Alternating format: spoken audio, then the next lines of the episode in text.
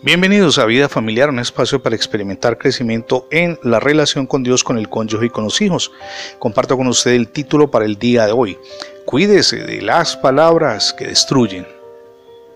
Nuestras palabras tienen el extraño poder de edificar o de destruir a los demás. Permítame ilustrar esta enseñanza de una manera sencilla pero práctica.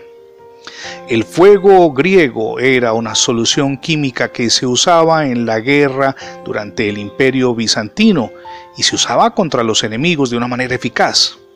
Según una fuente de internet, se elaboró alrededor del año 672, permítame corregir, 672 después de Cristo, y tenía efectos devastadores, en especial en las batallas marítimas, porque a través de ese fuego griego se podía poner a arder muchísimas extensiones, incluso en el agua. Ahora, ¿qué era ese fuego griego? Su composición sigue siendo un verdadero misterio. Era un arma militar tan valiosa que la fórmula se mantuvo en absoluto secreto por muchísimos siglos y se perdió con los avatares de la historia. En la actualidad, los investigadores continúan intentando, repetir, sin éxito hay que anotarlo, esa antigua fórmula química. Sin embargo, una fuente de destrucción catastrófica entre los creyentes en Cristo no es un misterio. El apóstol Santiago afirma que lo que arruina las relaciones interpersonales suele ser una clase de fuego sumamente diferente pero devastador. Cuando vamos a la Carta Universal de Santiago, capítulo 3, verso 6 leemos, y la lengua es un fuego, un mundo de maldad. La lengua está puesta entre nuestros miembros y contamina todo el cuerpo esta enérgica declaración nos recuerda cuánto puede dañar cada una de las palabras que proferimos y particularmente cuando las decimos con rabia, resentimiento, odio, dolor incluso a las personas que nos rodean, incluso a los seres que amamos.